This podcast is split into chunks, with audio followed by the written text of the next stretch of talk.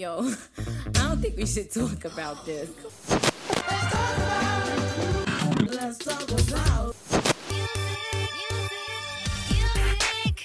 Bonjour à tous et bienvenue dans 3 minutes 49. Comment vas-tu Romuald? Ça va, merci et toi Adam? Bah pas mal, pas mal, un peu malade, hein, il fait froid, c'est janvier. Mais bon, on C'est s'y ça. fait. Ouais, on s'y fait et puis on soigne, on soigne nos oreilles de toute façon hein, avec euh, cette deuxième partie des rétrospectives, euh, des rétrospectives Ouais. de 2023 C'est ça, deuxième partie. On reprend au mois de juin et puis on termine l'année. avec tous les albums qui étaient passés entre les mailles du filet. Exactement. Et puis bah dès la semaine prochaine, on attaque les tops et les flops. Déjà, on, recomm- on reprend doucement avec les rattrapages. On y va? Allez, c'est parti. Bah, on va démarrer par euh, Far From Saints, c'est leur album Far From Saints alors? Allez, c'est parti.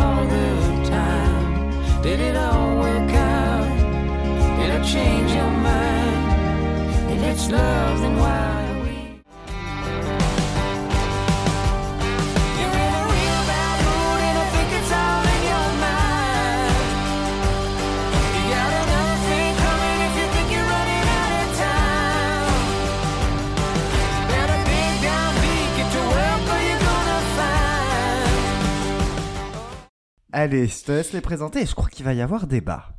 Ouais, va y avoir débat effectivement parce qu'on n'a pas, je pense pas qu'on ait apprécié cet album de la, de la même façon, mais c'est aussi ce qui rend les choses intéressantes, surtout pour Ouais. démarrer. Nous, on est comme ça. Alors, Allez. Far From Saints. Moi, je vais commencer par jeter des fleurs et tu pourras, tu pourras les piétiner ensuite. Euh, les, les fleurs, hein, les fleurs, pas le groupe. Hein, attends, quand même. Far From Saints, c'est un groupe de folk rock teinté de blues et d'americana qui réunit Patty Lynn et Dwight Baker d'un groupe américain euh, qui est déjà existant qui s'appelle The Wind and the Wave. Et euh, ça les réunit avec le chanteur et guitariste Kelly Jones, qui est connu pour être le, frontman du groupe gallois Stereophonics depuis 25 ans. Euh, ils se sont connus lors d'une tournée acoustique euh, en solo de, Kelly Jones en 2019 d'ailleurs. Moi, je vais pas le cacher, j'ai vraiment surkiffé cet album. Je l'ai vraiment surkiffé. J'ai trouvé que dès le, dès le morceau d'ouverture que t'as mis en extrait, Screaming Hallelujah, euh, je trouve que leur tout premier album, du coup, parce que c'est leur premier album à cette formation, j'ai trouvé que ça s'imposait comme un, bijou de sensibilité en fait. J'ai trouvé ça très délicat et j'ai trouvé que la rencontre, elle était assez miraculeuse. Il y a, on a des, univers en fait des, artistes qui se, qui se complètent à la perfection. Le côté un peu plus rock de, qu'on peut trouver chez Stereophonics, avec euh, avec ce côté un peu plus vraiment folk euh, très posé chez chez The Wind and the Wave. Et j'ai trouvé aussi qu'il y avait une belle complémentarité des voix au gré de refrains que j'ai trouvé splendide, d'harmonie qui était euh, un petit peu fragile et cette fragilité qui, qui m'a vraiment vraiment touché. Voilà, c- ça fait écho aussi à des guitares euh, qui sont au croisement permanent entre l'acoustique et l'électrique. Moi, j'ai trouvé qu'il y avait comme, je sais pas, comme une sorte de, de synergie parfaite entre tout ça, quoi.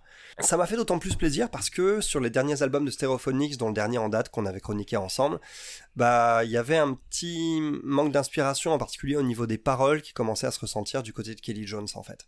Et là, j'ai retrouvé des textes qui, qui m'ont de nouveau euh, paru plus inspirés, comme par exemple, bah, il y, y a eu un très beau duo qui s'appelle We Won't Get Out Alive, où euh, où il y a un morceau aussi tout posé en acoustique s'appelle Gonna Find What's Killing Me.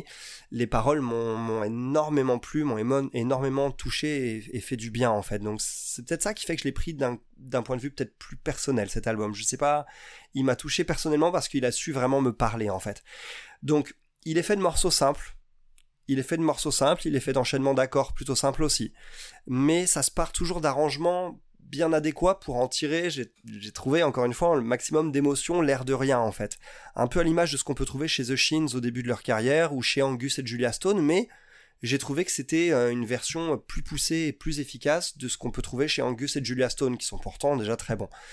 Il y a quelques titres un peu plus velus, dont par exemple euh, The Ride ou alors l'extrait que tu as mis Take It Through the Night, qui viennent donner un petit supplément de consistance. Mais pour moi, l'album avait déjà le plus important dès le début, c'est-à-dire une âme en fait. Tout y est pas parfait. Il y a quelques morceaux, tant qu'on viendra, je pense, qui sont plus oubliables.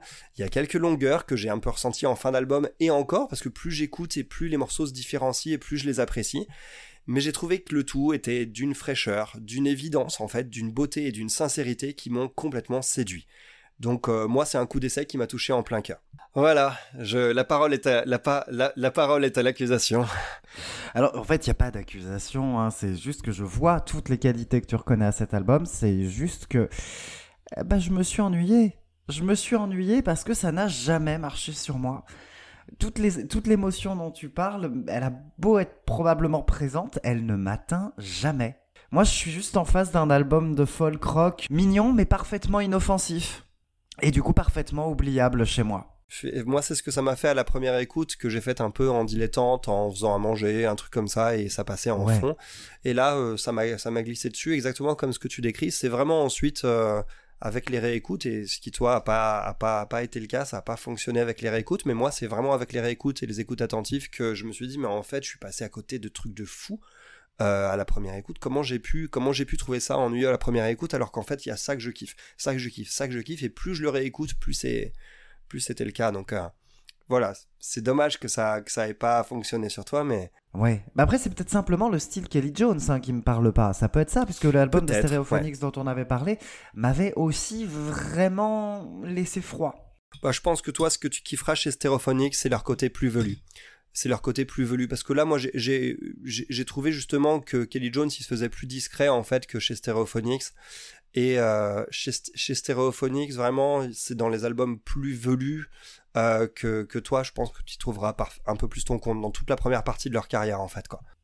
Peut-être. Du coup, moi, je dis que c'est un album euh, bah, mignon, en fait. Hein. C'est jamais désagréable, mais c'est jamais inoubliable.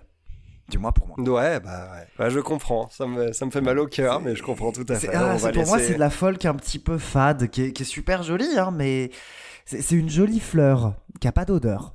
Bon bah écoute franchement pour le coup là euh, ah ouais là en termes de classement euh, ça va changer beaucoup de choses parce que moi c'est vraiment un album que je vais placer très très haut dans, Ouais. dans mes albums de Ah l'année. bah oui, oui. On va, Donc, on, euh, on va débattre hmm. là-dessus en off avant de proposer le top et le flop, de toute façon. Mais les rattrapages ça, ont fait bouger les choses, ça, y a pas de doute. Ouais les rattrapages ont fait bouger les choses et puis comme de toute façon comme, on, comme on s'en doute le top et les flops seront seront un peu un mélange de, de de ce qu'on propose tous les deux comme comme appréciation donc euh, dans tous les cas euh, ça va être quelque chose de bien homogène mais euh, en tout cas voilà moi j'ai un vrai j'ai eu un vrai coup de cœur pour cet album. Euh, ce que je peux te conseiller conseiller est-ce que je peux conseiller aux auditeurs qui auraient un avis similaire au tien sur cet album c'est dans ce cas si vous voulez un truc qui pète bien je vous conseille d'écouter les quatre premiers albums de Stereophonics et en particulier les 4 ou 5 même à vrai dire premiers albums de Stereophonics même ce qu'ils ont fait après aussi mais là pour le coup les, les 4-5 premiers albums je pense que vous trouverez vraiment des trésors et des trucs qui vont vous faire headbanger euh, d'une manière très différente et voir Kelly Jones sous un angle bien différent donc euh, faut pas hésiter à se jeter là-dessus entre 97 et 2005 quoi. Ouais, d'accord. Au suivant? Allez au suivant Ça fait longtemps qu'on n'a pas parlé de RB. Ouais, ça fait longtemps et ça m'avait un peu manqué, figure-toi. Eh ben, on va parler donc du nouvel album de Mahalia, IRL. C'est parti. Once a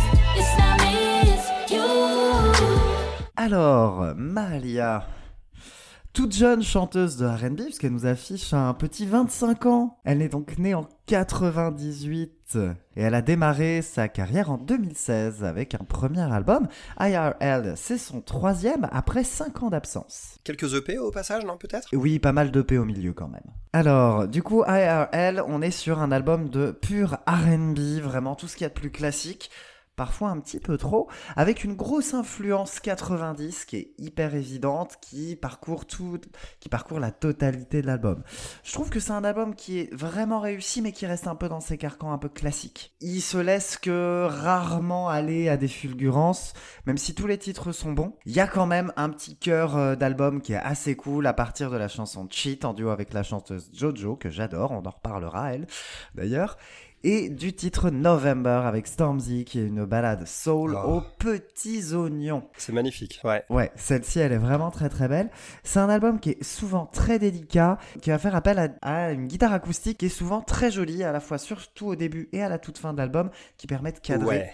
pour donner une belle cohérence à un album qui est beaucoup plus beaucoup plus mature qu'il en a l'air et qui est vraiment très bien ficelé. Donc on a un bel album de R&B que je conseille franchement.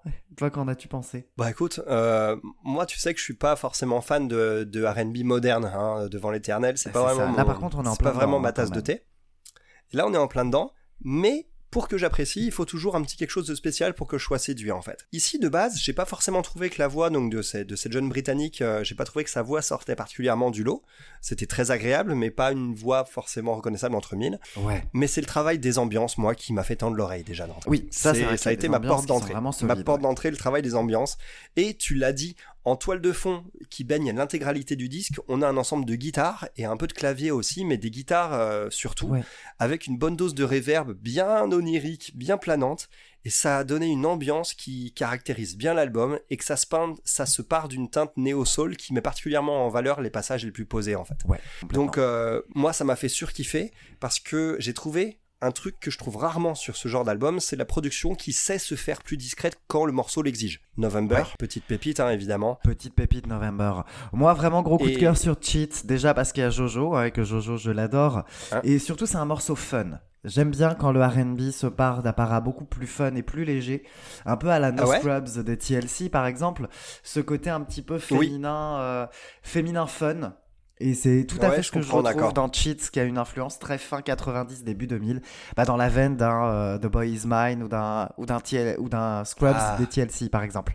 Donc tout à fait dans cette veine-là. Je comprends tout à fait. Je comprends tout à fait. Il faut, il faut un côté un peu plus léger et puis ça, ça correspond bien euh, en plus à l'ambiance sonore. Donc Ouais. euh, moi, moi, ça m'a fait surmonter bah, sans difficulté les quelques petites percussions façon trap, les quelques effets vocaux, certes bien dosés avec une petite touche d'autotune temps. Vocalement, c'est jamais de mauvais goût. Hein. Elle a pas un timbre Non, qui voilà. est particulièrement inoubliable, mais c'est jamais de mauvais goût. Oui, voilà, c'est ça. Et, du coup, j'ai pu savourer en fait bah, un album que j'ai trouvé tout à fait agréable et plus apaisant en fait, surtout que je ne l'imaginais. Ça passe particulièrement crème en, en soirée, hein, cet album. En oui, fait. ça, c'est un album très Ah chill, ouais. qui est très sympa. Ah, donc moi j'ai kiffé. Il y a des quelques coups de cœur d'ailleurs hein, dont j'aimerais parler parce que je m'attendais pas à avoir autant euh, autant de coups de cœur sur euh, un album de, de ce dans, de ce registre musical. Donc moi j'ai adoré l'intro, euh, le premier morceau Ready. J'ai adoré Terms and Conditions qui Oui. rejoint un peu les thèmes euh, un peu euh, féminins dont tu parlais. euh, Bah, tu sais, un je trouve c'est, bah, justement que dans le même genre, Cheat, c'est meilleur. Ah ouais. Ah moi Cheat m'est passé un peu à côté, contrairement à Ah. November, ce qui nous a mis d'accord.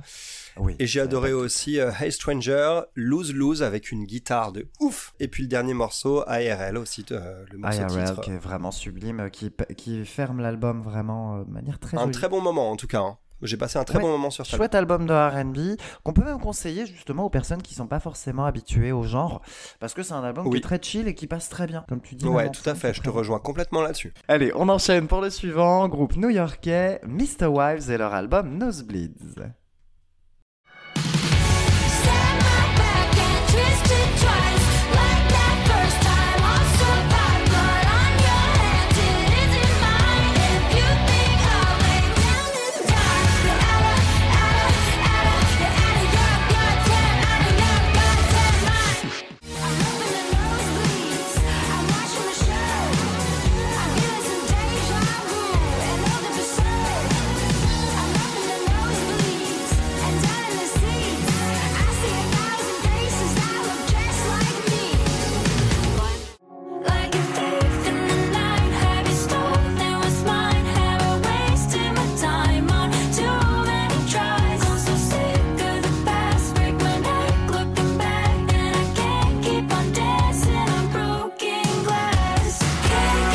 Alors, Mr. Wives, Mr. Wives, donc groupe new-yorkais formé en 2012 par la chanteuse Mandy Lee et le guitariste Etienne Bowler.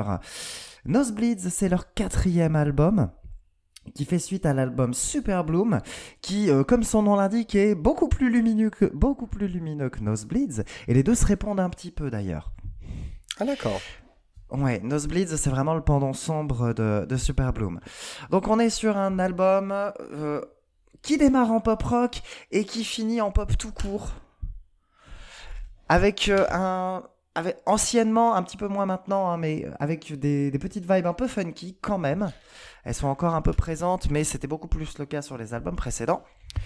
Donc bah, cet album-là, pour moi, il est un petit peu comme les trois précédents, à savoir qu'on est toujours à ça d'avoir un super album et qu'on rate une marche. Tout le temps, on rate une marche. C'est dommage parce qu'il y a des belles fulgurances, il y a des bombes de pop rock et il y a des bombes de pop. Vraiment, mais par contre, c'est un album bah, qui s'essouffle très vite. C'est un album qui est tout plein de fillers. Ouais. Euh, Il y a trop de titres. Je suis d'accord là-dessus. Et les titres bons sont tellement bons que du coup, les titres moins bons ont l'air vraiment pas bons. Ouais, bah c'est ça, c'est-à-dire que c'est très dommage. au niveau des mélodies. Vraiment, euh, les bombes de hmm. pop, elles éclipsent tellement tout le reste qu'au final, bah, on se retrouve à s'accrocher sur 4-5 titres grand max. Et ce qui fait que je trouve bah, qu'on a un album qui est vraiment en demi-teinte et c'est dommage. C'est dommage, c'est dommage. Moi, je les connaissais pas, nos, euh, Mr. Wives. Euh, mais dès les 30 premières secondes, il y a une promesse quand même. Dès les 30 premières secondes, bah, t'as une, une euh, pop indé bien speed qui va envoyer euh, de la puissance, de l'énergie. Le tout avec une couleur rock, bah, qui sera évidemment plus ou moins présente euh, sur le reste de l'album. Euh, plus moins que plus d'ailleurs. Et j'ai quand même trouvé Ils qu'aucun... reviennent vraiment à leur, euh, à leur son des débuts à partir de la cinquième, sixième chanson. Ah d'accord, ok. C'est-à-dire qu'ils ont, ils ont, d'abord ils ont commencé très pop et après ils sont, sont tournés un peu vers un son plus rock. C'est ça au fur et à mesure de leur carrière? Ah d'accord. D'habitude c'est plutôt En fait, l'inverse même pas, même pas, parce que c'est vraiment sur cet album-là. C'est sur Ah, cet album-là qu'on a du rock qui apparaît. Ah d'accord, Il y a toujours eu une présence de guitare, mais on était vraiment sur un son pop funky pendant les trois premiers albums. Ah d'accord, ok. Bah tu vois, pour le coup moi j'imaginais un cheminement Nosebleeds, inverse. Donc, euh, Nosebleeds, euh, Nosebleed nous annonce une nouvelle couleur. Une nouvelle couleur qui n'est malheureusement pas tenue sur la totalité de l'album. Ouais, ouais, oui, c'est vrai, ouais. Après, ceci dit, j'ai trouvé que la promesse de d'énergie, en fait, du premier morceau, elle était quand même tenue sur la longueur parce que je trouve qu'on a une vague chargée toujours et ininterrompue de rythmes et de mélodies qui sont quand même au moins catchy, en fait. Euh, alors, c'est c'est pas ça, marquant c'est outre mesure, hein. C'est pas marquant outre mesure comme tu l'as dit, mais après c'est pas forcément le but. Je trouve que c'est un album qui savoure comme un plaisir immédiat et, dansant. Ça met de bonne humeur, ça sait varier les, ambian- les ambiances sans jamais marquer de véritables passages à vide, on va dire, en termes d'énergie, encore une fois, hein. pas en termes de qualité, mais en termes d'énergie. Et par contre, en termes de qualité, on a des morceaux un peu en dents de scie, ouais. Ouais. Après, ouais, je sais ouais. pas. Moi, j'ai- trouvé quand même que ça puisait un peu bah, dans le bon côté des années 80 sur euh, un morceau qui s'appelle Too Late que j'ai bien aimé. Et Oui. j'ai trouvé que le côté très FM en fait de l'album était très assumé en fait. De justesse, on a quand même une personnalité dans cet album, mais ça s'est joué à peu. Parce que j'ai trouvé qu'à une marche loupée en plus, euh, l'album devenait euh, complètement euh, générique, on va dire. Donc, euh, Ouais, ouais, je suis assez d'accord. Mais je pense quand même qu'il y a vraiment des très bons morceaux qui viennent sauver ça et qui permettent. Ouais. euh, Il y a notamment euh, Broken Glass qui est pour ma part un Broken Glass, pop je te rejoins, assez elle est bien. imparable. Nosebleeds aussi, le morceau, ce mor- morceau Nosebleeds, titre. ouais. Nosebleeds est très donc, bon, euh, notamment avec ses, re- ses refrains oversaturés qui sont très cool au niveau de la voix. ouais. Moi j'aime vraiment bien. Ouais, carrément. Et il y a deux morceaux plus rock, c'est le morceau d'ouverture Out of Your Mind et euh, il y a le titre Other Side aussi qui est euh, pour moi mon morceau préféré de l'album par rapport à ma sensibilité Ouais. perso, on dirait du garbage quoi, ça m'a plu. hein. Oui, oui, oui, bah tout à fait, ouais. Ah, Ça ça m'a vraiment plu. Après, je trouve que euh, hormis le petit morceau euh, posé au milieu qui s'appelle Silver Lining euh, qui est trop court malheureusement, il est là un peu pour l'ambiance, il n'est Oui. pas là pour briller en tant que tel, il est là pour, pour apaiser un peu l'ambiance, donc il est là pour dire, tiens, ici il faut un morceau plus posé pour que ça se calme un peu. Euh, et l'autre morceau posé, c'est le dernier, c'est Ultraviolet, qui est, euh, qui est pas mauvais, Ouais, c'est un petit supplément d'âme. pour le coup.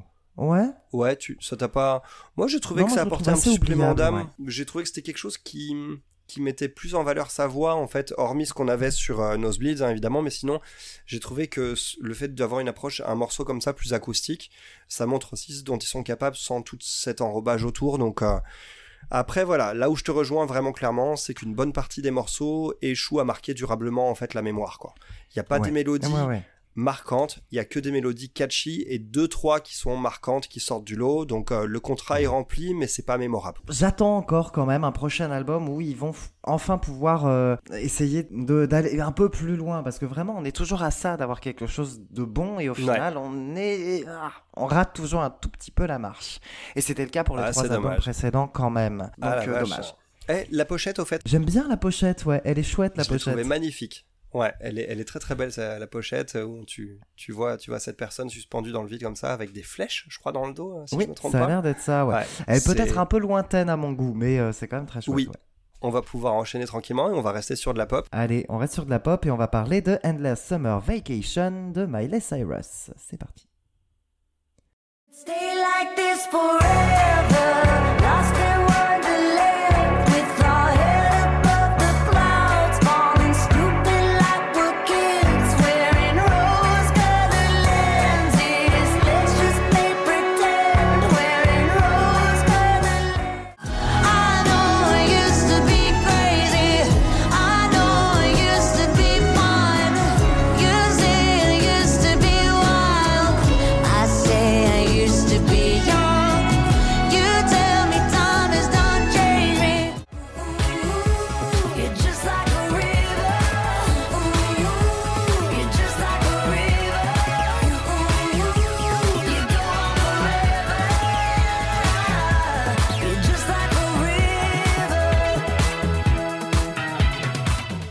Et non, je n'ai pas mis Flowers dans les extraits. Tout le monde la connaît déjà bien assez.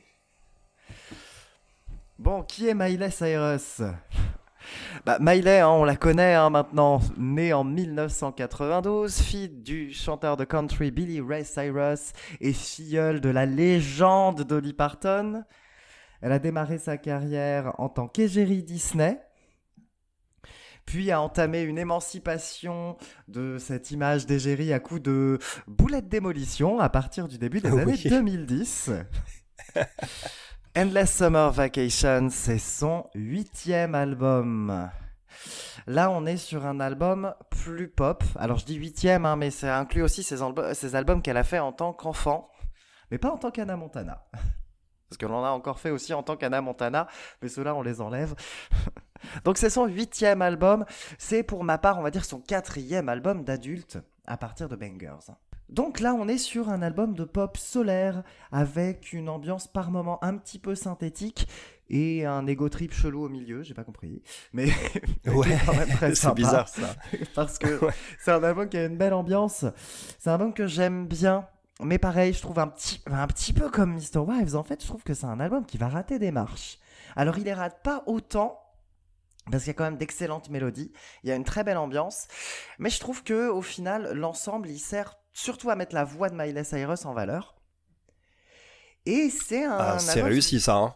Oui, ça c'est très très réussi. C'est réussi ça. hein. Parce que effectivement, euh, bah, elle a, un, elle a un, pardon, mais elle a un putain de timbre hein, quand même, notre petite Miley. Ah bah, elle, elle- elle- je te dis, elle me, elle me chante, euh, elle me chante l'annuaire téléphonique pour ceux qui connaissent encore ce, ce- cet étrange objet. Euh, je, moi, je l'écoute, euh, je l'écoute, euh, je me chantais l'annuaire téléphonique toute la nuit, Ouais. pas de problème. Enfin, Oui, oui, non, mais oui. Moi, moi aussi, la, la voix de Miley Cyrus, par contre, effectivement, elle est, elle est hyper marquante. Bah, à défaut des chansons, les chansons pour moi, elles sont pas mal oubliables quand même pour la majorité. Ah. Je trouve que c'est un album qui propose de bons titres, mais qui ne propose quasiment jamais de grandes chansons pop, à Oh, l'exception d'une seule. Bah, moi, je trouve qu'il y a une seule grande chanson pop sur cet album-là, c'est Used to Be Young. Used to, Young, Used to Be Young, elle est cool. Elle est cool, mais Ah, bah, je la trouve, je trouve que c'est la la seule grande pop. chanson pop de, de l'album. C'est pas ma préférée d'ailleurs, mais c'est la seule grande chanson pop de l'album pour moi. Reste que je trouve que c'est un album qui est quand même très réussi parce que c'est un album où, pour une fois, elle ne semble pas se cacher derrière des postures. Et c'est un album sur lequel j'ai l'impression qu'elle est sincère. Et ça, ça fait vraiment plaisir. Parce que sur ses albums précédents, bah, on avait euh, une mise en avant d'une un certaine peu. image. Bah, surtout, elle se mettait, elle mettait une image en avant. Son image un petit peu R&Bisante à ses débuts. Ensuite, son, son image complètement glam rock sur l'album précédent, Plastic Heart. Et là, j'ai l'impression d'avoir vraiment Miley, aussi bien au niveau des mélodies que des thématiques. Et ça, ça fait plaisir. Reste que pour ma part, bah, c'est un album qui m'a pas marqué. Il contient des très Eh bons ben. titres, hein, je dis pas le contraire, mais pas Ah de oui, oui, oui, j'en doute pas. Et ben moi, ma grande surprise, ça m'a cueilli. Hein. Ah ouais Ah ouais, deuxième... ah ouais, moi ça m'a cueilli. Deuxième petit désaccord aujourd'hui, mais qu'est-ce qui nous arrive Attends, qu'est-ce qui se passe? Ah, Que se passe-t-il? ça m'a ça m'a ça m'a vraiment cueilli en fait. Moi je connaissais de Miley Cyrus que euh, Anna Montana et Breaking Ball en fait hein, euh, pour moi c'était ça dans ma tête, tu vois. Et j'attendais rien de particulier de cet album. Bah ça m'apprendra parce que moi j'ai trouvé que cet album c'était une petite bombe pop au son léché à souhait, aux instrumentations inspirées et surtout avec une voix, on en a parlé, une voix incroyablement euh, charismatique d'une artiste du coup que j'ai complètement redécouverte avec beaucoup de respect. Parce que maintenant qu'elle est dans la trentaine, je trouve qu'elle a acquis un grain de voix qui est un peu rocailleux, qu'elle n'avait pas spécialement avant à ce point-là, et ça, ça lui sied à merveille. Ça m'a régulièrement donné le frisson en fait. Dans, même dans les morceaux que je trouvais moyens, à un moment je me disais oh ça c'est trop ouf euh, quand elle chantait telle ou telle note. C'est, c'est- ça m'a ça m'a régulièrement euh, Moi, je trouve complètement qu'elle a, qu'elle a un timbre de voix qui, qui me rappelle, euh, qui me rappelait en tout cas au début, Melissa Etheridge. Ouais, c'est pas mauvais comme référence quand même. Oh non, c'est pas mal, hein, c'est pas mal. Donc c'est déjà moi ça me fait, ça m'a fait euh, beaucoup beaucoup de bien. C'est pour ça que je l'ai toujours un peu suivi parce que je me suis dit bordel, elle a une voix en or, vivement qu'elle fasse de la bonne musique. Bon, on y est, on y est, hein, on y est quand même, hein, on y est quand Ouais, même. on y est quand même. Bah, en tout cas, moi j'ai trouvé, j'ai trouvé qu'il y avait des grandes chansons pop dessus et pas forcément la même, les mêmes que toi. Moi j'ai adoré Flowers, que je connaissais pas. Du coup, je devais être un des seuls à pas avoir entendu cette chanson, faut Ah croire. ouais? Et je, trouve que les paroles de Flowers en plus sont, sont très sympas. Euh, oui, oui. Violet Chemistry aussi. Mais moi, il y en Oui, a elle est une. chouette, Violet Chemistry.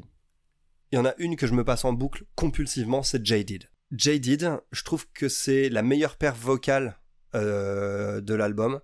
Et je trouve qu'en termes de mélodie, j'accroche, mais à 100% en fait. quoi. Ça, c'est celle que je me passe en boucle. Donc, euh, il y, a une- il y a une production qui est quand même omniprésente un peu partout. Euh, mais je trouve que les instruments sont constamment quand même mis en valeur. Et il y a un gros potentiel commercial, mais en même temps une belle personnalité en fait sur l'album, avec des paroles assez inspirées. Donc, numéro d'équilibriste pas si évident en fait, tu vois. C'est pour ça que je me dis la vache quand même, tu vois. Et hum, Mais Alors, ça reste moi, une un réussite, hein. c'est pas parce que c'est, comme je dis, il rate euh, vraiment de ça, parce qu'il manque juste des grandes chansons pop pour, faire, pour avoir un repère pour moi sur cet album-là. C'est tout. Si s'il y avait eu, allez, on va dire deux titres qui, qui étaient plus marquants, j'aurais trouvé un- que c'était un très très très très bon album. Là, c'est juste un très bon album. Voilà. ouais. Oh, c'est vrai, c'est quand même, c'est quand même plutôt cool. Moi, il y a un Non, truc qui m'a déçu quand même dessus. hein. Euh, Ah. Alors moi, j'ai bien aimé les morceaux qui qui coupent un peu l'ambiance, c'est-à-dire euh, qui cassent un peu. Euh, On, on a le morceau euh, You qui est assez sensuel, et on a le morceau complètement perché dont tu parlais qui est Handstand en plein milieu. Handstand, qui est sympa pour l'ambiance. hein. Ouais, voilà, c'est ça. J'ai bien aimé parce que ça, la, la teinte de ces morceaux diffère un peu du reste. Moi, ce qui m'a un peu déçu, c'est des duos qui tiennent pas du tout leurs promesses, en fait. On a, on a un duo avec Sia et on en a un autre avec Brandy Carlyle. Euh, je trouve que Qui se la contentent de présence faire de, les ces cœurs deux. toutes les deux. Ouais, c'est ça. Toutes les deux, elles se contentent de faire les chœurs et Ouais. c'est vraiment très dommage d'in- de- d'inviter sur son album des chanteuses comme ça et, et de pas avoir quelque chose de Bah, plus présent. je- comme- effectivement, je trouve que Muddy Waters avec Sia, il est assez oubliable. Euh, Muddy Feet, tu veux pardon. dire Mm. Pardon. Euh, je veux T'as envie oui, de parler bon, blues voilà. T'inquiète, ça arrive bientôt, ça arrive bientôt. Ça On arrive. va parler blues. Ça, ça arrive. Ouais. Donc Muddy effectivement, avec Sia, est assez oubliable. Et puis, effectivement, Sia, Ouais. elle se contente de faire des harmonies vocales à la fin. Et je trouve ça vraiment pas très intéressant. C'est juste, ça me donne l'impression que c'est vraiment juste histoire d'avoir le nom de Sia euh, sur l'album. Elle, elle est là en faire valoir en fait parce que alors il y a une grosse Ouais. paire vocale de Miley Cyrus sur euh, Feet et justement je trouve que Sia, Sia elle est là un peu à en faire valoir là-dessus quoi quelque part c'est c'est curieux quoi. Par Euh, contre, je trouve que, que Thousand Miles avec Brandy Carlyle, il, est plus intéressant parce que, oui, effectivement, euh, Brandy Carlyle, elle est là pour les chœurs, mais moi, je, je reconnais aussi sa présence dans le style. oui c'est Dans vrai. le style de la chanson, c'est une chanson qui sent la country rock de Brandy Carlyle aussi. Et je trouve Ouais, qu'il y a un mariage des genres qui marche. Là où effectivement, pour le coup, s'il y a... euh, Bah non, on n'a pas Ouais, son non, style, on n'a pas ouais. sa présence. Ouais il y a pas grand chose. effectivement, euh, là où Thousand Miles, effectivement, le titre aurait été un titre de Brandy Carlyle, j'aurais, je l'aurais compris aussi, par exemple. Ouais. Ouais, je comprends tout à fait ce que tu veux dire. Effectivement, c'est vrai. Ouais, c'est là où euh, l'influence de, de Brandy Carlyle n'est pas seulement dans la présence de sa voix. Un petit Ouais. mot sur la petite euh, démo, euh, la petite version démo de Flowers qui est en fin d'album. Euh, je sais pas ce que tu en as pensé, mais moi j'ai adoré cette version un peu plus, un peu Oui. plus intimiste, euh, beaucoup plus Ouais, intimiste même suis- de cette chanson. J'ai adoré. Je suis assez d'accord. Le problème, c'est que moi, j'ai- j'aime pas trop Flowers parce que j'ai toujours trouvé que sa mélodie, elle était un peu faible. Ah ouais? Mais oui, je sais pas pourquoi je trouve que la mélodie de Flowers, elle est un peu trop évidente. J'ai l'impression qu'elle est déjà entendue. Ah Je- ouais, moi, j'ai- au contraire, je l'ai trouvé un peu assez original pour un, pour un tube pop comme ça. J'ai trouvé plus original que celle de Jaded par exemple, même si je Ouais. préfère Jaded. Oui, bon, je préfère Jaded aussi, mais. Mais ouais, mais non. Flowers, donc euh, très jolie version. Mais. Mais non. voilà. Reste que c'est une recommandation quand même, hein, Endless Summer Vacation. Il. Voilà, il est très, il est très nominé partout et je pense que c'est plutôt les, c'est plutôt mérité quand même. On verra pour les Grammy, on en Bon. reparlera peut-être. On en reparlera sans doute même, à vrai dire. bon, bah, on va pouvoir enchaîner sur quelque chose d'un peu plus organique. Un petit peu plus organique, ouais. Ouais, ouais. Allez, c'est parti sur Howlin' Joe's, Howlin' Joe's, pardon. Et Half Asleep, Half Awake. Ouais, c'est l'inverse? Non, c'est ça, c'est half asleep, half awake. Allez, on y va.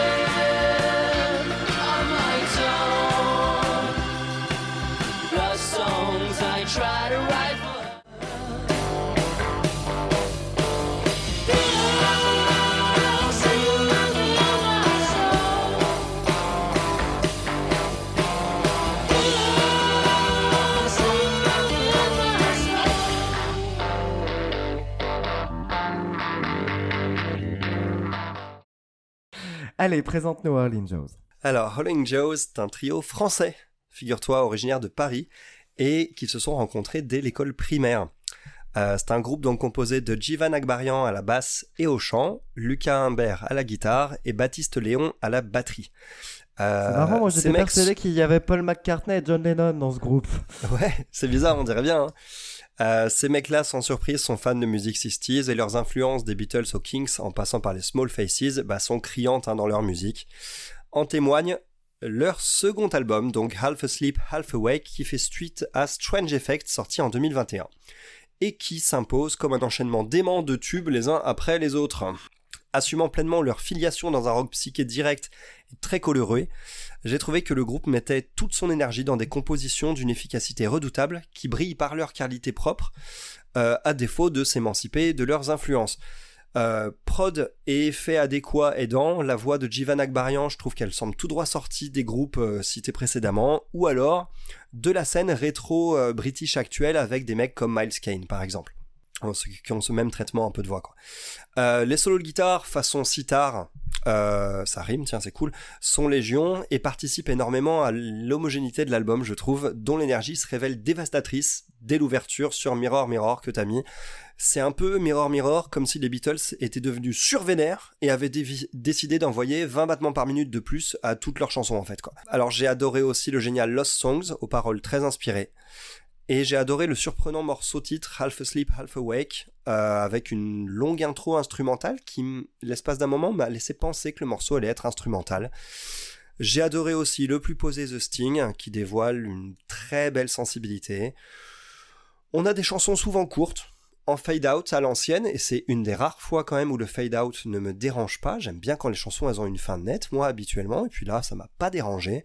J'ai trouvé que chaque chanson avait quelque chose à offrir cet album et ça nous donne au minimum envie de, bah, de, de bouger la tête, de taper du pied, quand ça ne touche pas plus profondément, parce qu'il y en a certaines qui passent quand même cette barrière-là. Donc on a quelques moments de flottement, genre It's You ou Bewitched Me qui sont moins ouf. Bah j'ai trouvé Ah, que c'est un j'adore album assez mémo. Ah ouais? Bewitched Me, tu as kiffé toi? Me, ouais, ouais. une des rares qui m'a laissé de côté. Euh, sur, euh, bah, pourtant un album que j'ai trouvé assez mémorable en fait, hein, au refrain hyper entêtant. C'est une sorte de voyage dans le temps. C'est revigorant, beaucoup de nostalgie, mais paradoxalement, ça conforte mon espoir, si besoin en était, dans la nouvelle scène rock, en particulier française. Euh, ce qui manque, qui manque, c'est juste un bras d'originalité sur lequel je pense que tu vas revenir. Il manque un bras d'originalité quand même sur cet album pour se démarquer et pour prétendre au véritable coup d'éclat. Mais ça brille déjà suffisamment pour, euh, pour éblouir assez souvent et régaler nos oreilles à coup sûr. Donc euh, voilà, pour, voilà pour moi, j'ai beaucoup kiffé. Alors, moi j'aime bien les Beatles et j'ai adoré Sgt Pepper. Et bah eux aussi, Ah, clairement. bah oui. Maintenant, pourquoi écouter Alpha Sleep Half Awake quand on peut écouter Sgt Pepper? Eh bah parce que Alpha Sleep Half Awake, il a des, des mélodies super et qu'il a sa propre personnalité quand même. Ah. Donc ça marche, ça marche. On était à ça de se rater, hein, pareil, mais mais ça marche parce que effectivement, euh, au bout de 3-4 Les chansons ok, il y a les Beatles qui sont à côté, mais quand les chansons sont bonnes, bah les chansons sont bonnes. Et c'est vraiment, vraiment réussi. Et si je démarre l'album en compagnie des Beatles, je le termine bien avec les Howlin' Joes. Et bah chapeau les gars, chapeau. Franchement, je suis assez impressionné parce que j'avais peur au début qu'on soit que sur de la citation. Et oui, on est, on est sur de la citation. Et il y a bien euh, l'esprit des Beatles qu'elle a tout le temps, tout du long, grâce ou à cause de cette fameuse sitar. Mais Ouais. bah, au final, on est bien avec eux. Et, et, euh, on est bien, on est vraiment bien avec eux. c'est Ah un album qui est vraiment réussi, vite, hein. il est assez brillant. Moi, je m'y suis jamais ennuyé. Je trouve qu'il n'y a pas de morceaux faibles à proprement parler. Il y a des morceaux qui m'accrochent un tout petit peu moins, mais les, mélodies sont tellement bonnes que je reste tout du long. Et euh, bravo. Franchement, bravo. On recommande large. On recommande largement. on recommande largement et euh, je suis très content en fait euh, de ces rattrapages parce que ça me permet de, donner comme ça des écoutes à des, des albums que j'avais laissés de côté sur l'année, en particulier de la scène rock française émergente. Euh, C'est vrai qu'on n'a pas assez parlé de scène rock française, ouais. enfin de scène Mm. française tout court d'ailleurs. Mm. Mais euh, ouais, non, chapeau, hein, là c'était c'est c'est vraiment vachement bien. C'est vraiment vachement bien. Bon, bah écoute, hein, au suivant, j'ai envie de dire. Petit tour euh, vers le Canada, où là il va falloir faire très attention à sa prononciation. On va parler du groupe The Beaches avec un ilon. On fait très attention au ilon cette fois. Et leur album Blame My Ex. C'est parti. Before you take off your pants,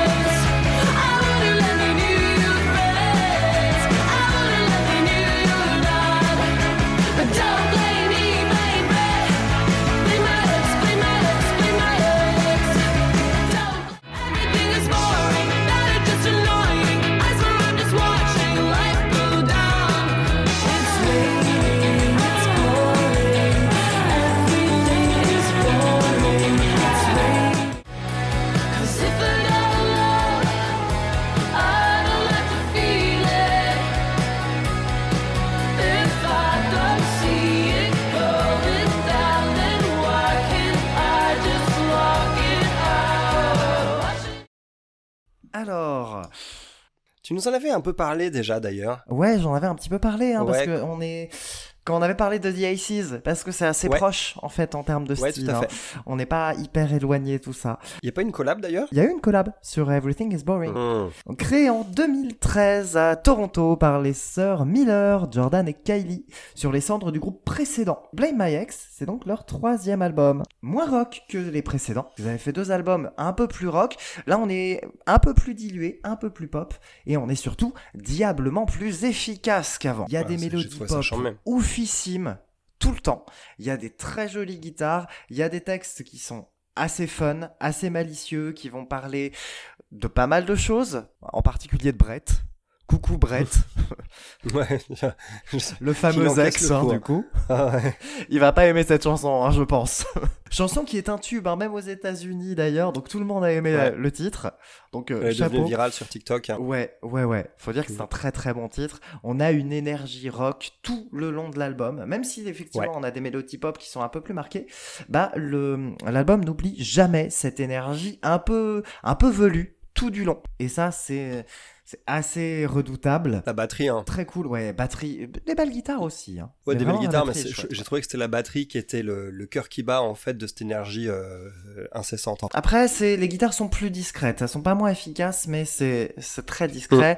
Moi, j'aime beaucoup globalement bah, l'écriture en général, comme je disais.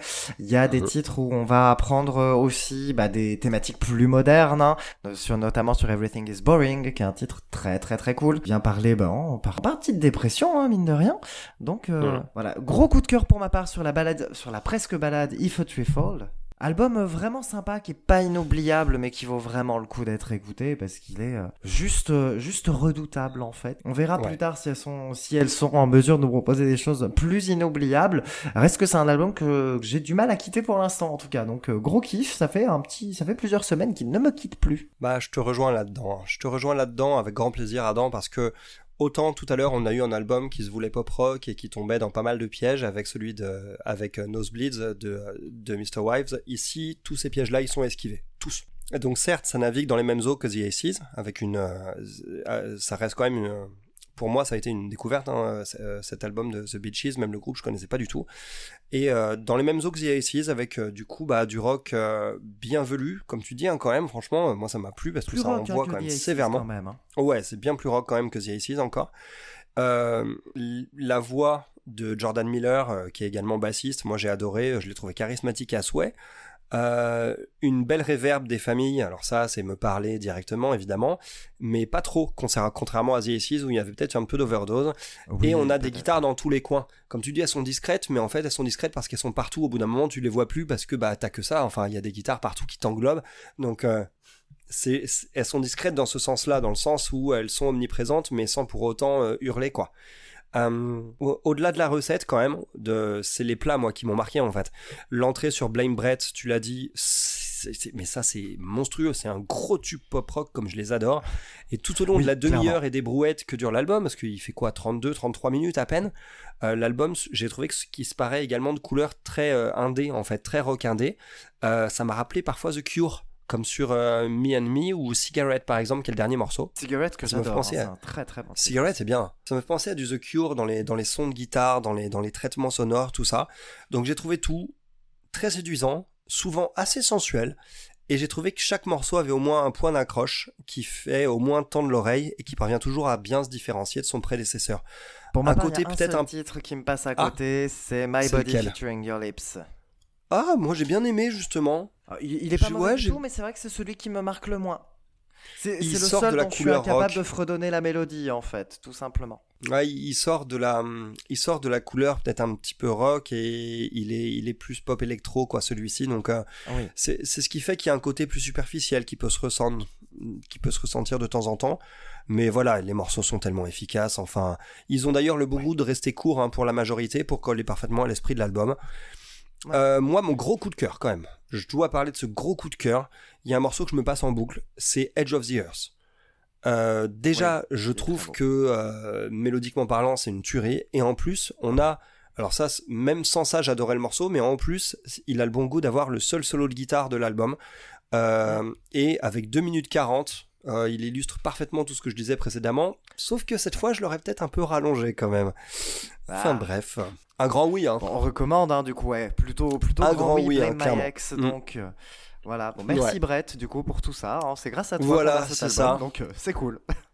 Bon, place au blues. Passe au blues. Ouais, avec Joe Bonamassa et son album Blues Deluxe Volume 2.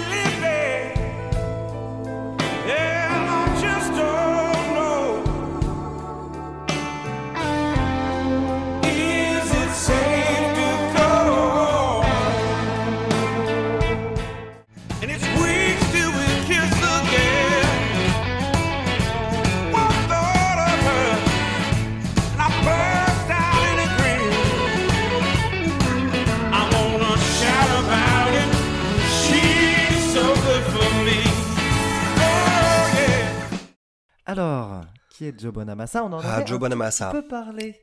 Ouais, on avait chroniqué un de ses albums avec Beth Hart, un album de reprise.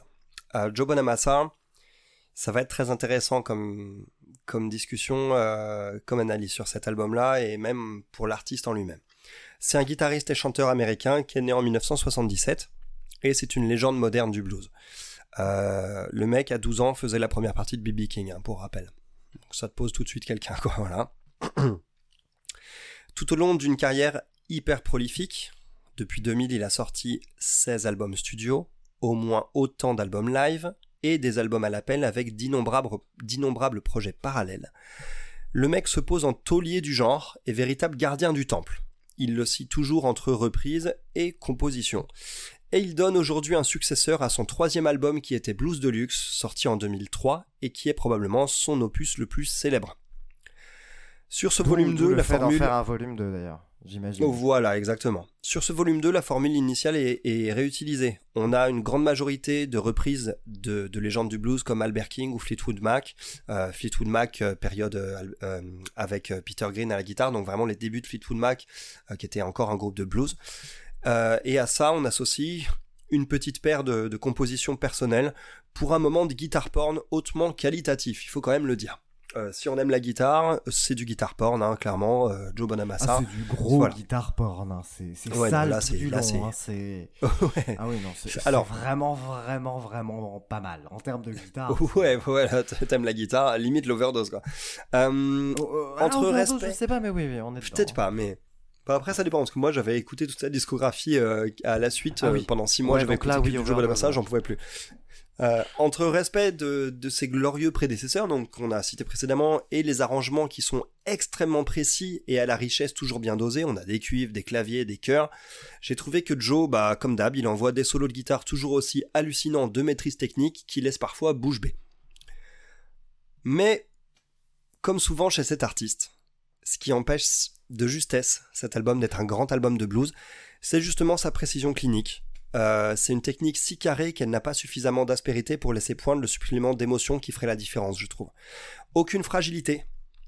Aucune fragilité ne se ressent, et le tout tend parfois vers la démo technique, et c'est pas aidé par la voix toujours un peu trop lisse de Joe Bonamassa. D'ailleurs, je suis obligé de... Sa voix est lisse, elle est très maîtrisée, hein, mais elle est lisse, et Joe Bonamassa, c'est pas un grand chanteur, mais il sait chanter en tout cas. Sur ses premiers albums, il maîtrisait moins sa voix, il avait un timbre très rauque, très rocailleux. Sur ses deux premiers albums, et je regrette toujours, toujours, toujours qu'il ait travaillé sa voix pour la rendre comme ça. Parce que on, on a énormément perdu en personnalité. Ce constat, cependant, n'empêche pas Blues Deluxe Volume 2 d'être un excellent album. Tant ses qualités musicales sont innombrables et tant son exécution bah, touche du doigt la perfection sans effort apparent en fait. C'est ça qui est toujours assez ouf chez Joe Bonamassa, le mec t'as l'impression qu'au saut du lit il peut te sortir ça en fait. Euh, L'album est toujours hyper agréable à écouter, ça brille par quelques moments où l'émotion perce un peu la surface quand même, et où l'auditeur se sent un peu plus impliqué dans le process, comme par exemple bah, le titre d'ouverture 24 Hour Blues, où j'ai aimé retrouver un peu sa voix qui frotte légèrement, et la compo finale, Is It Safe to Go Home, qui est un morceau que, qui représente d'ailleurs beaucoup plus, euh, beaucoup plus que ça. On en parlera juste, juste après. Mais le riff de ce morceau est d'une grande puissance mélodique, donc j'ai adoré cette clôture. Ce dernier morceau, pour revenir dessus, m'a particulièrement intéressé parce que c'est une des premières fois où dans un album où Joe Bonamassa mélange compo et reprise, ce qui fait quand même assez fréquemment, bah c'est la première fois où j'ai immédiatement reconnu que c'était une composition.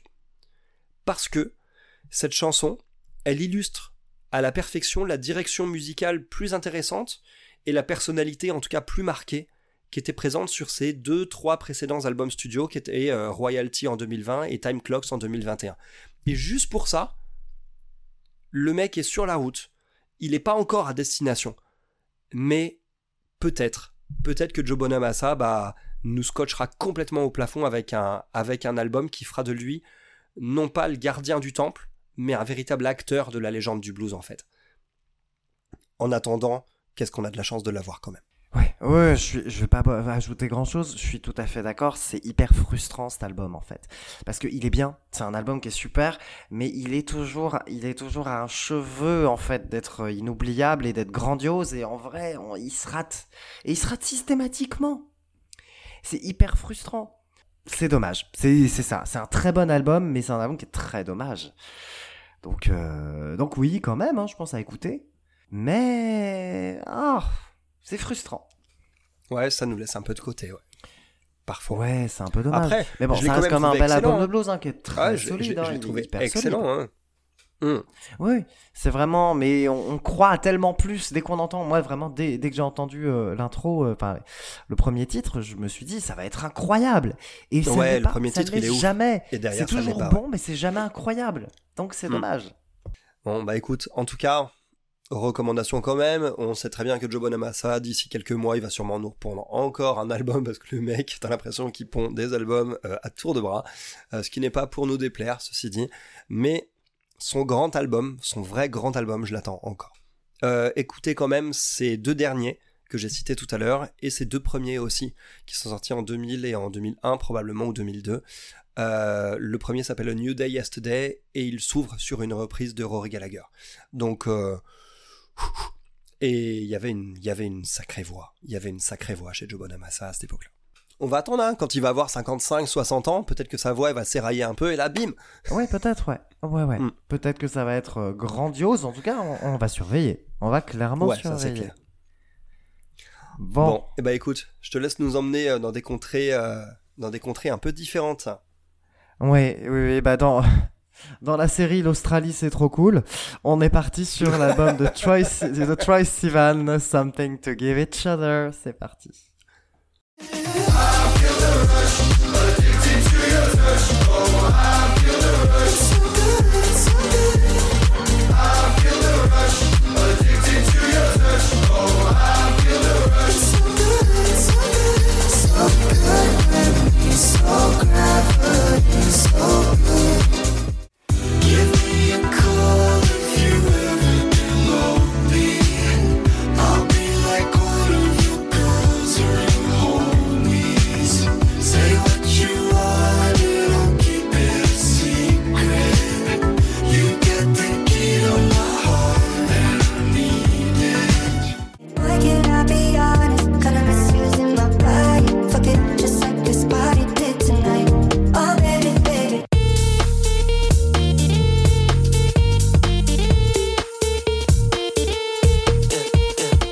Donc Troy Sivan, né en 1995, il est australien et sud-africain. Il est connu avant d'être chanteur en tant qu'acteur et youtubeur. Ah oui, j'avais entendu parler de ça. Donc Something to Give Each Other, c'est son troisième album. Et c'est un album, pour moi, c'est un cours de pop. Il explique comment on fait de la pop.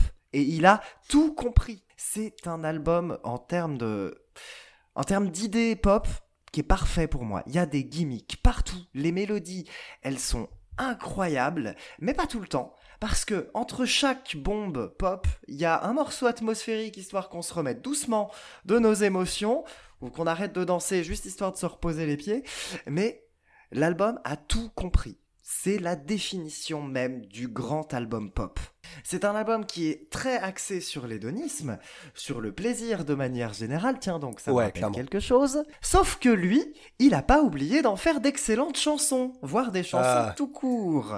Janelle, si tu nous entends, c'est pour toi. Janelle. Voilà, parce que effectivement, Something to Give Each Other, pour moi, réussit tout ce que The, The Age of Pleasure a raté. Mm. Ouais, cet album de Janelle Monet qu'on avait chroniqué. hein. Mais on, on avait euh, dans un registre différent, puisque là on est sur de l'électro-dance, mais euh, de l'électro-dance de très très très très très haute volée. Je défie quiconque de ne pas fredonner le refrain de Rush après avoir entendu la chanson.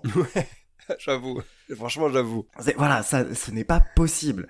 C'est un album que je trouve extrêmement addictif, qui est particulièrement réussi. Pour moi, on est sur un album pop parfait.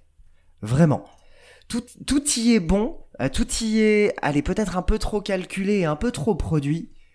Parce que Ouais, oui, il y a de la production mais- quand même qui est très velue, mais, euh, mais tout, mais y est, il y a- tout y est réussi. Ouais, Il y a quelque chose qui, qui contrebalance hein, cette prod, euh, c'est la sincérité de l'ensemble. La sincérité, la oui. bonne humeur, tout ça c'est communicatif et ça vient, tu sens que c'est un album qui vient quand même du cœur. La, mu- la musique est toujours bonne quand elle vient du cœur. Et alors moi, moi de un base, album euh, une générosité pop et quand on fait de la pop, la générosité c'est indispensable et là elle y est, elle y est partout, tout le temps. Moi, j'ai, tu sais, de base, j'ai quand même une certaine aversion pour ce style euh, dance, club, euh, tout ça. hein. C'est vraiment un truc auquel j'adhère Ouais. pas du tout. Oui. Et ça n'a pas été évident pour moi d'aborder cet album. Mais dès la première écoute, Oh. comme je te disais, il y a quelque chose qui en est ressorti clairement. C'est ensoleillé, c'est dansant, c'est plein de sensualité, d'amour, et même carrément d'érotisme dans les textes, évidemment. Oui. Et ce côté très assumé, avec, euh, avec euh, une approche qui est très frontale et qui est très généreuse, euh, à l'image de la pochette et du sourire vraiment Elle priceless que Troy Sivan aborde sur la Cette pochette. c'est ma pochette de l'année. hein. Elle est, Elle est, très, elle est très, ouf cette pochette.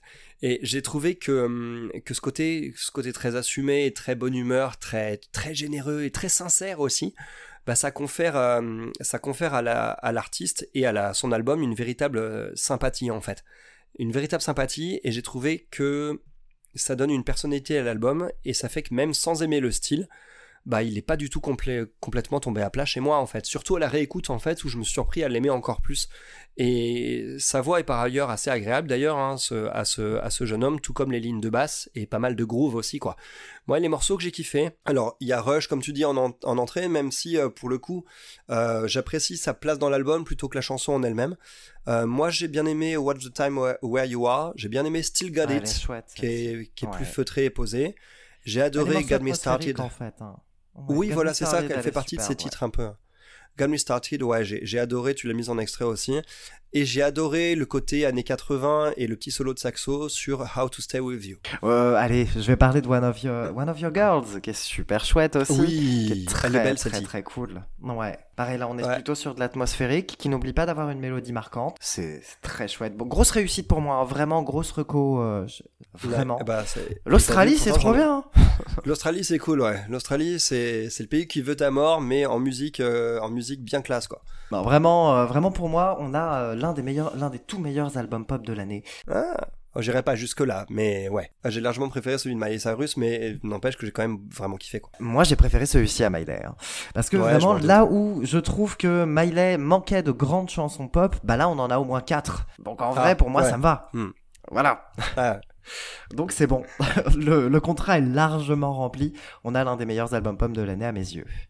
En tout cas, vraiment écoutez-le parce qu'il est très, très réussi, euh, malgré le genre euh, qui peut ne pas parler à tout le monde. Eh bah écoute, on va revenir, euh, on va revenir sur. il nous reste deux albums à chroniquer et je pense qu'on va, on va sortir les grattes, mais on va pas sortir que ça. On va sortir aussi les vestes à franges, les, les comment dire, les rouflaquettes, euh, les moustaches et les looks improbables avec Como Drag and the Monodore et leur album Greenfields of Varmorica.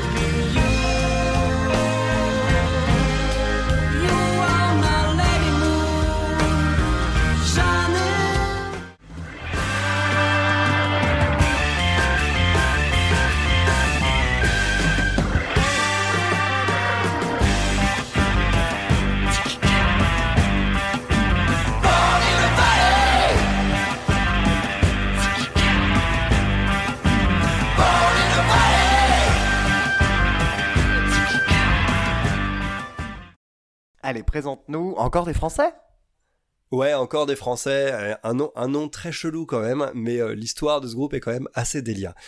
C'est un groupe qui est né en 2019 euh, de la fusion des groupes bretons Commodore et Moondrag, qui se retrouvaient souvent à jouer ensemble sur les mêmes scènes et à jammer ensemble en fin de soirée, jusqu'à bah, aboutir à quelques compositions, et finalement se dire bah, si on fusionnait les deux groupes. Et donc du coup ils ont aussi fusionné les deux noms, Commodore and the Moonodore.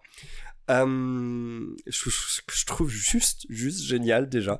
Euh, et on compte 7 membres, 2 batteries, 4 voix, un orgamonde ou encore 3 guitares. Leur son puise ses racines dans un rock bien énergique aux accents psychédéliques tout droit sorti des années 70. Greenfields of Armorica, c'est leur premier album, et dire qu'il est généreux est un euphémisme. Moi, je trouve que l'alchimie entre les membres, elle est évidente dès le départ. Chacun trouvant sa place lors d'envolées toujours hyper inspirées et puant la classe systématiquement. Il y a des solos de guitare, il y a des parties d'orgue, il y a des chœurs, il y a la façon dont les deux batteries remplissent l'espace. Tout ça, ça m'a scotché au plafond. Euh, surtout avec autant de membres dans un groupe, le fait que tout le monde réussisse à exister, c'est pas si évident quoi. Et ce qui frappe le plus, ce qui m'a frappé en tout cas le plus, c'est la qualité des compos et le kiff vraiment palpable que prend le groupe à les faire résonner en fait.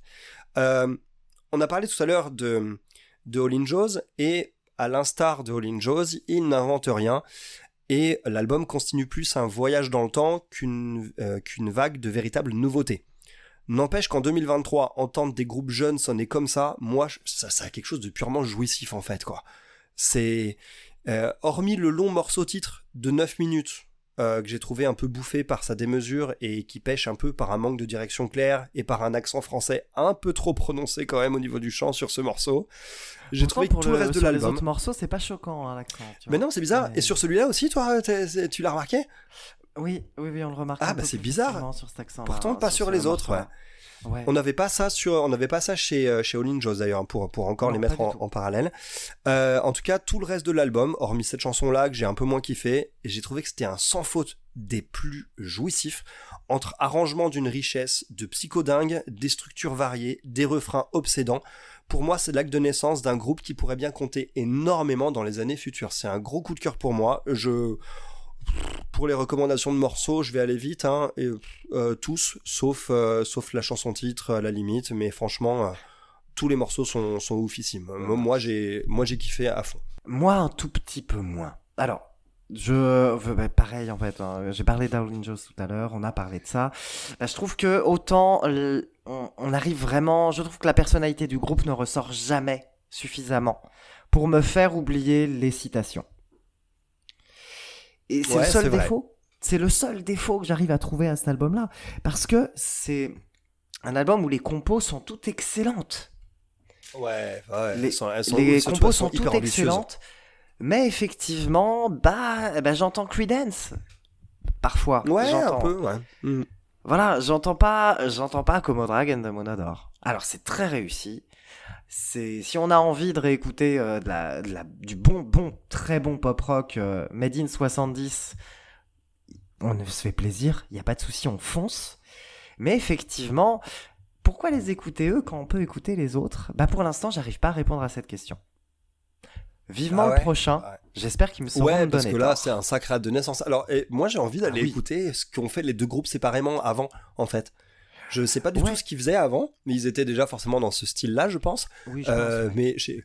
mais alors pareil, il faut aller voir aussi comment ils sont. Ils- quand je parlais des rouflaquettes, quand je parlais de tout ça, ils poussent le truc jusque dans le dans le style Ouais, ouais. visuel. Hein, vraiment, ils y sont à fond quoi. C'est euh, le, le mec Ah, avec la clope au bec sur scène et tout ça euh, sur sa guitare. Enfin, c'est vraiment, Oui. c'est ils Ah bah, sont échappés d'une euh, du, des années 70 quoi. On est en plein dedans, ouais. Ouais, c'est- pour ça. Peut-être, je pense qu'ils se font juste un tout petit peu bouffer par leurs références pour l'instant. Mais euh, non, j'ai confiance et je sais que ça, que ça va vite euh, être assez brillant. Ah, je te rejoins là-dessus. Je l'ai plus kiffé que toi, mais en tout cas, on est d'accord là-dessus sur le- Oui. la Ah, promesse vraiment qui pas est quand même détesté, hein. monstrueuse. J'ai quand même pris beaucoup de plaisir et c'est une recommandation, hein, évidemment. Moi, spoiler alerte, ils se sont glissés dans mon top 10 de l'année. Ah Bon, Mm. on en reparle de toute façon la semaine prochaine pour les top Mm. 10. Un petit dernier? On va finir en beauté aussi, hein. ouais, carrément un dernier. On va partir sur encore un autre album euh, bien rock avec le nouvel album de The Struts qui s'appelle Pretty Vicious. You can be pretty vicious. I guess that nobody gets you like I do. I know you too well, but I'm under your spell. Cause you're pretty, pretty, pretty. Yeah, you can be pretty vicious.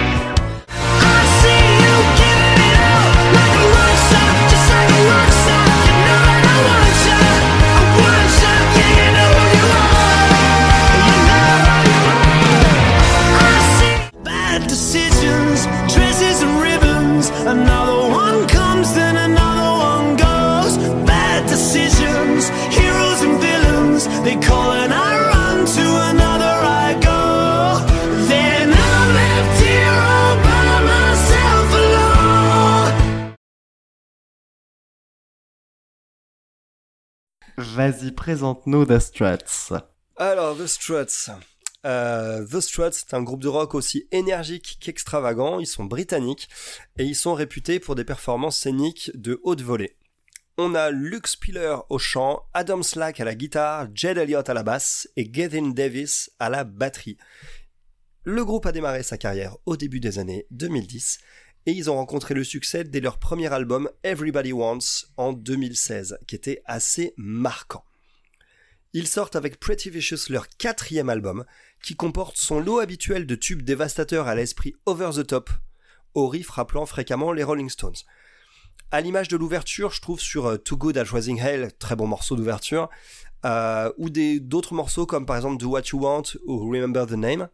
L'efficacité incroyable qui caractérise euh, bah, cette formation, entre les guitares en folie, des solos généreux dans tous les coins, des cuivres, des claviers et surtout cette voix hyper charismatique de Luke Spiller, qui est un chanteur exceptionnel, tout ça c'est au rendez-vous. Mais cette fois, à l'heure habituelle donc habit un peu glam rock que Queen n'aurait, n'aurait peut-être pas renié, vient s'ajouter une retenue nouvelle qui montre une volonté, je trouve, de canalisation et de davantage de cohérence, euh, de cohérence pardon, sur une poignée de morceaux. Cette approche à tâtons, elle fait des miracles. Elle fait des miracles sur le morceau titre Pretty Vicious ou sur l'énorme Bad Decisions, qui sont deux des meilleurs morceaux de l'album, et tu les as d'ailleurs mis en extrait euh, très judicieusement. Et la recette fonctionne un petit peu moins sur un titre comme I Won't Run, qui est pour moi le morceau le plus faible de l'album, parce que cette approche un peu plus euh, contenue euh, bah, en fait un morceau qui devient un peu anecdotique et qui rentre un peu trop dans le rang.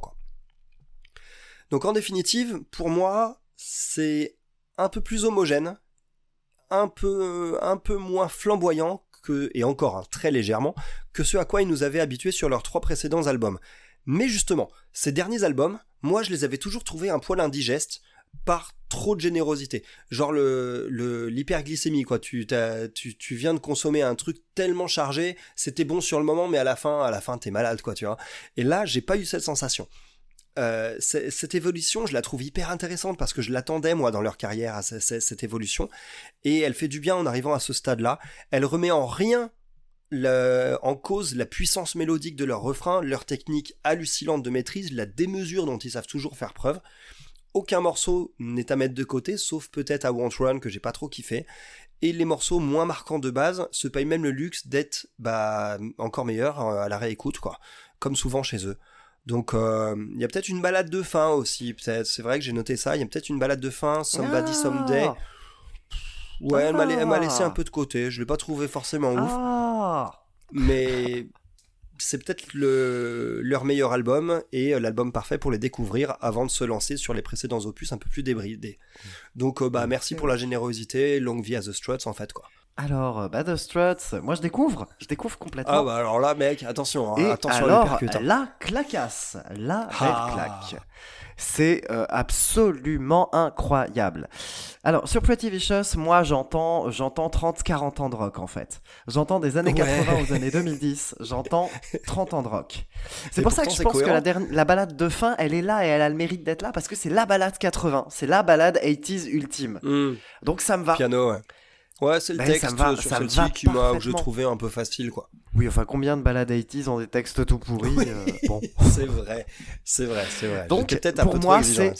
C'est 30 ans de rock qui sont euh, ah, pas toujours bien digérés, mais en tout cas qui nous sont euh, réinterprétés par The, par The Struts. Et c'est absolument incroyable. Sorti, sorti de l'album, j'ai une dizaine de mélodies en tête. Tout y est très très très bon. Vraiment, le titre Pretty Vicious, je me le passe en Oh là là, il est charmé celui-là. Il rappelle un peu Chris Isaac. hein. Oui, un tout petit peu. Mm. Moi, ce que j'aime, c'est que c'est un titre qui démarre assez lentement. Enfin, lentement, relativement. c'est nouveau hein, chez eux. C'est un titre C'est qui nouveau chez eux. décolle hein. pas, qui décolle pas tout de suite et qui décolle exactement au bon moment, de la bonne façon. Il y a une maîtrise parfaite sur ce titre-là. Tout y est chouette, franchement, tout y est très bon. L'intro To Good at Raising Hell, elle est superbe. On est en plein dedans C'est- en plein The Struts direct, ouais. Ouais, je trouve ça trop bien. Alors c'est un album qui ne réinvente rien. Mais euh, la roue, ça roule déjà super. Pourquoi réinventer la roue? Ça sert à rien. Donc c'est un album qui nous dit juste que bah on fait du rock et c'est tout. Et c'est Ouais. super comme ça. C'est un album rock point. Ça ne changera pas la, ça ne changera la vie de personne à réinterpréter euh, quoi que ce soit, mais c'est juste du pur kiff.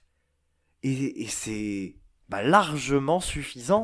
Et juste euh, kiffer, bah, des fois ça sert juste à ça. Ouais. Donc ouais, ça euh, non, immense coup de cœur. C'est un album qui est hyper généreux. C'est un album qui est juste du pur plaisir. 45 minutes de pur bonheur et ça me va largement. Ah, ça fait J'ai plaisir hâte de que ça découvrir autant le reste. Mais euh, vraiment Ah oui, immense je peux de te jeter cœur. dessus. Il y, a- il y a un truc dont il faut qu'on parle. Je suis tombé dessus par hasard. Ils ont sorti un EP acoustique début 2023.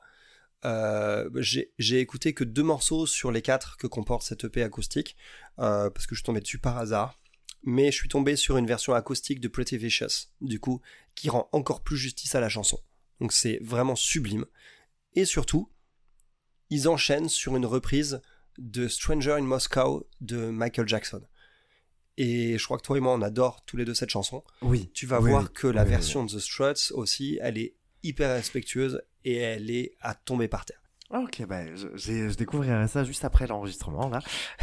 et on verra On, ça. on peut, on peut que vous conseiller, en tout cas à tous, vraiment de vous pencher sur ce groupe-là. Ah oui, oui, Euh, oui, oui, oui, et, euh, Pretty Vicious, à- ça déchire. C'est à incroyable. commencer, C'est un album à commencer par cet album-là, peut-être. C'est que du bonheur. Vraiment, c'est que du bonheur. Et euh, non, vraiment, c'est top. C'est c'est- bon pour moi. Il, lui, il, a, il commence à rentrer dans mon top 10, hein, clairement. Ah, moi, il est dans mon top 15. Écoute, Bon, on est pas mal.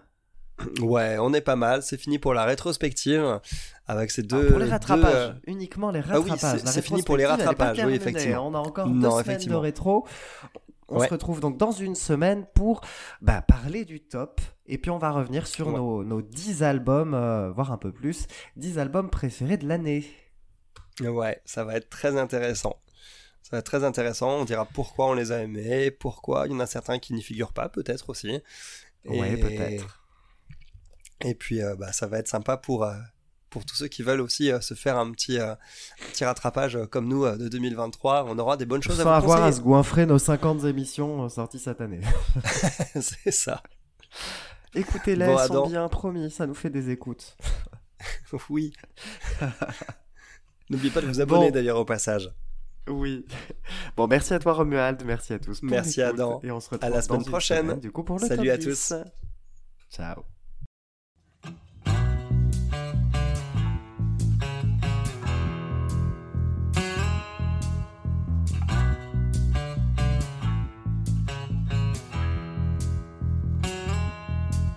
When you talk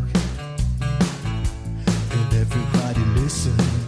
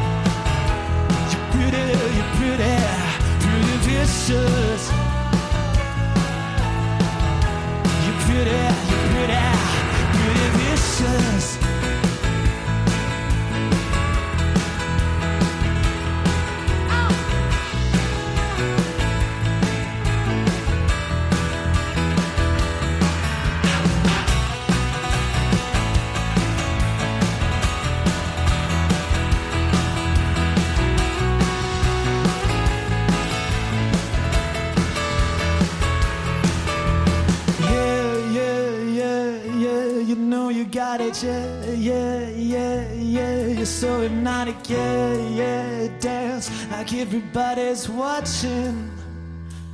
You can be pretty vicious.